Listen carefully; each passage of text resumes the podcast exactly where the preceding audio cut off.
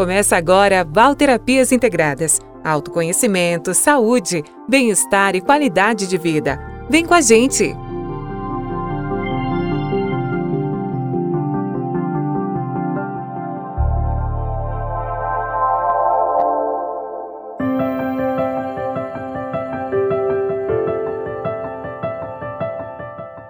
Olá, você está no canal Valterapias Integradas e o meu nome é Valéria Rosa.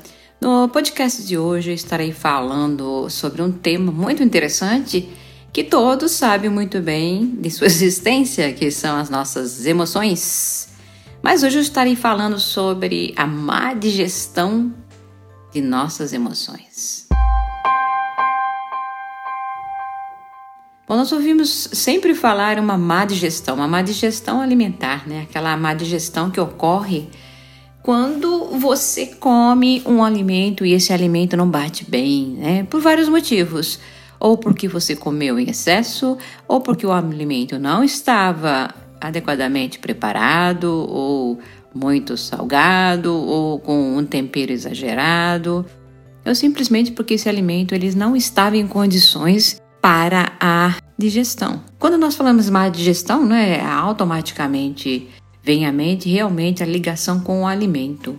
E nós temos todo um processo né, que começa com a mastigação, e depois da mastigação, o alimento vai para o estômago, onde haverá uma maior trituração, substâncias que serão adicionadas a esse alimento para poder fazer a digestão, e depois a separação e a passagem pelo baço que estará fazendo a maior assimilação. E é claro, o intestino delgado que vai extrair os verdadeiros nutrientes desse alimento. Então, existe todo um processo para o alimento, toda essa caminhada do alimento dentro do organismo para que ele seja absorvido.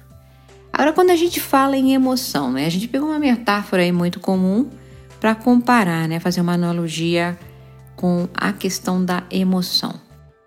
Diferente do alimento, a emoção ela se encontra em nós, a partir de nós, ela nasce das nossas entranhas. Então, quando nós temos uma situação, vamos partir para a situação boa. Né? Nós temos uma satisfação em nossa vida, então nós temos emoções que acompanham, né, essa experiência de vida. Então existe uma alegria muito grande, um entusiasmo muito grande, existe vários fatores que levam a gente a sentir essas emoções que vêm. É, realmente, resumindo tudo, é insatisfação, né? uma alegria incontida. Pois bem, como as emoções nascem dentro da gente? As emoções são muito interessantes porque realmente, quando eu falo nascem das entranhas, isso é provado cientificamente. Os neurocientistas já comentam sobre isso, sobre como a química do corpo ela vai produzir determinadas emoções, que podem ser emoções de prazer, tanto quanto emoções de desprazer. E essas emoções de desprazer, é impressionante como elas trazem ou elas fazem né, todo um processo dentro do corpo que pode nos levar a acarretar consequências para a nossa própria saúde.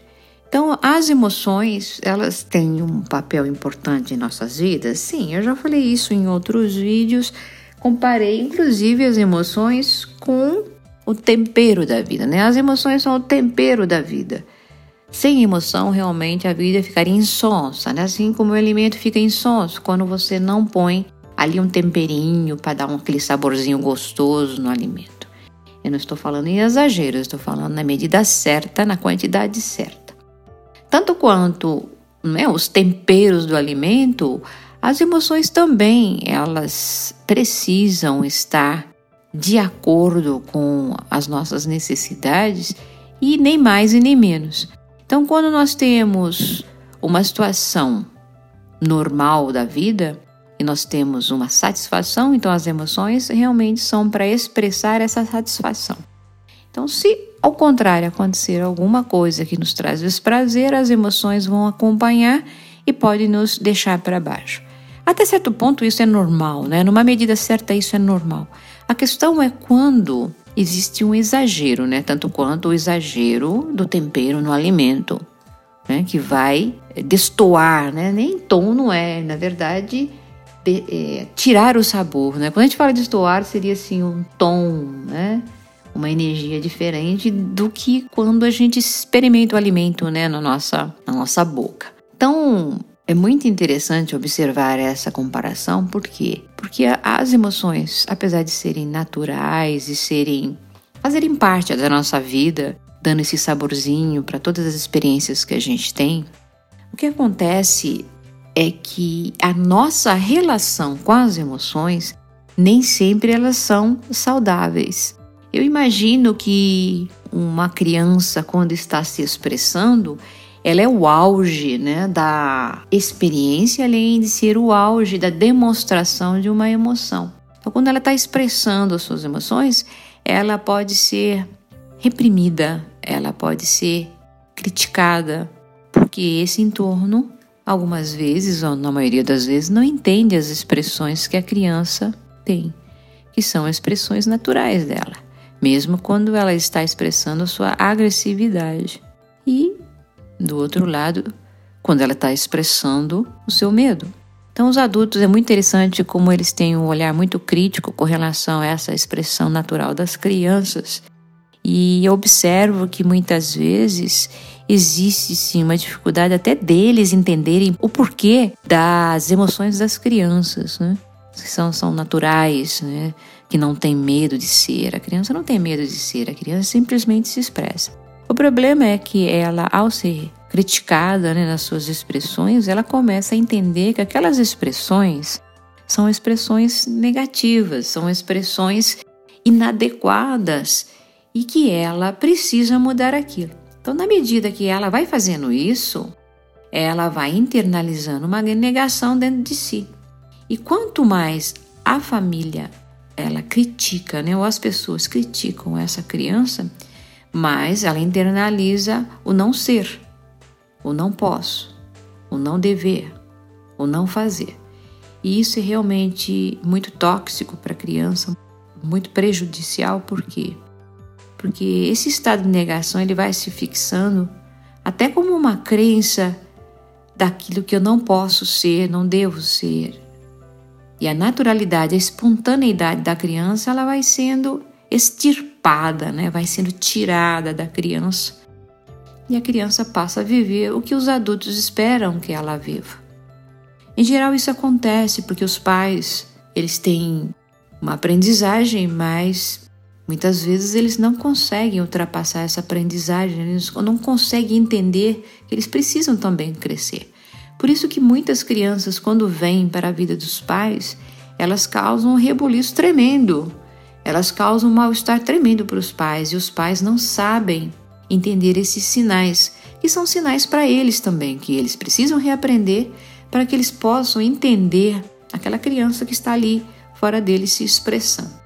Eu tive isso muito na minha vida, porque eu tenho dois filhos. O primeiro filho é sempre aquele filho que vai é, nos testar, mas ao mesmo tempo que vai internalizar coisas muito negativas quando nós não conseguimos expressar. E foi isso que aconteceu comigo. Como eu não tinha aprendizagem suficiente para poder entender o meu filho e até ajudá-lo, até o momento da minha vida, né? Porque depois eu fui realmente aprendendo e fui ajudando, inclusive na nossa relação, numa relação mais saudável. Mas o que eu observo é que com minha filha, com a minha, minha segunda filha, a experiência foi bem diferente, mesmo porque ela nasceu é, 12 anos depois. Esses 12 anos ele me trouxe muita, muito amadurecimento para minha pessoa, muito amadurecimento para o meu lado emocional, que fez com que eu começasse a observar mais até as minhas reações com relação às expressões da minha filha. Então, ela, por ser uma criança muito diferente do meu primeiro filho, uma criança que tinha uma personalidade bastante forte, se expressava, mostrava de uma forma, aliás, muito contundente, muito expressiva as suas emoções, aquilo foi causando um choque para mim, meu rol de emoções. Foi causando um choque para as emoções que eu também tinha dificuldade de lidar. E ao mesmo tempo eu fui aprendendo ou reaprendendo a tratar a meus filhos, né, a minha filha. E isso, apesar de ter sido assim um pouco chocante no começo para mim, foi muito interessante, foi muito importante porque porque o meu desejo, né, de ajudá-la ou o meu, meu amor por ela é, foi demonstrando para mim quanto eu precisava abrir meus olhos ou abrir a minha forma de enxergar as coisas de uma forma diferente para que eu pudesse enxergá-la. Ou seja, eu precisava estar no mundo dela para poder entendê-la. Eu precisava entrar né, naquele mundo que ela expressava para poder entendê-la. E isso foi fazendo com que eu amadurecesse as minhas próprias emoções e foi a, me ajudando a entender não só a minha filha, mas como a mim mesma. Então, cada vez que ela batia de frente com uma afirmação que eu tinha, ela quebrava um paradigma meu, ela punha em xeque-mate até, ela punha em dúvida aquela emoção que eu estava sentindo. Então, quando essa expressão causava um choque né, no meu sistema, o meu sistema começava a buscar soluções. E essas soluções elas foram vindo aos poucos, não foi imediato. E eu fui reaprendendo né, a lidar com uma criança, reaprendendo a lidar com a minha filha. Ao mesmo tempo que eu ajudava minha filha, eu ajudava a mim mesma. E isso foi trazendo um amadurecimento muito grande na nossa relação, a ponto de fazer com que nós tivéssemos uma relação melhor. Porque na medida que eu entendia as emoções que vinham dela, que muitas vezes não eram emoções tão fáceis de eu lidar, é, muito cheia de agressividade, muito cheia de críticas, eu ia avaliar as minhas próprias emoções, as minhas próprias até posturas. Então, o que aconteceu? Aconteceu que houve sim um amadurecimento muito grande nessa relação que fez com que eu pudesse entendê-la mais, ajudá-la mais e, em contrapartida, também me ajudar. E isso criou um vínculo muito forte, amoroso, um, vínculo de respeito, um vínculo de amorosidade e de respeito muito grande que faz com que exista um respeito do meu lado e um respeito do lado dela.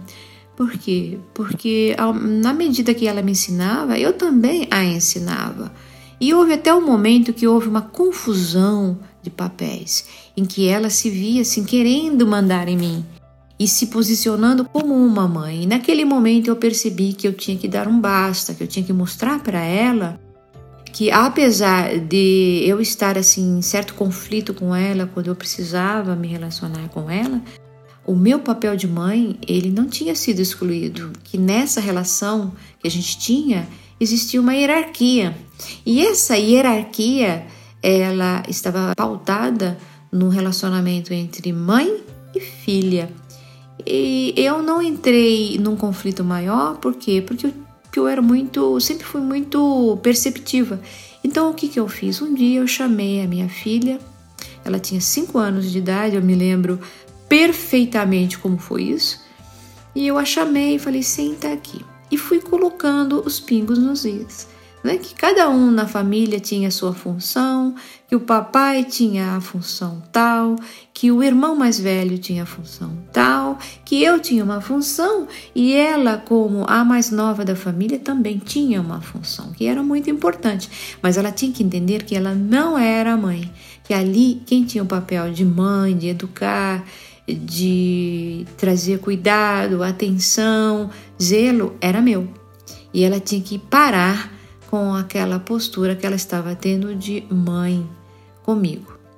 Então, a partir daquilo, a nossa relação melhorou muito, as emoções foram sendo cada vez mais melhoradas, buriladas, de tal forma que o nosso vínculo hoje ele é um vínculo de muito amor, de muito entendimento. E mesmo que tenha um conflito ou surja um conflito para ser resolvido, nós sabemos o momento para ser falado, o momento para trazer nessa expressão de sentimentos em que as emoções não vão atrapalhar, muito pelo contrário, elas vão dar um sabor para a relação. E aí nós choramos juntas, nós pedimos desculpas, perdão, nós nos perdoamos e a relação ela segue normal. É uma relação saudável em que há o respeito, em que há o entendimento que cada pessoa tem a sua forma de ser mas ninguém pode moldar o outro. E a gente realmente tem que ter o momento certo para que a palavra venha na medida certa, de uma forma muito amorosa, de muita compaixão. Então, essa é a mensagem que eu trago para vocês hoje. Espero que vocês tenham gostado e nos vemos no próximo podcast.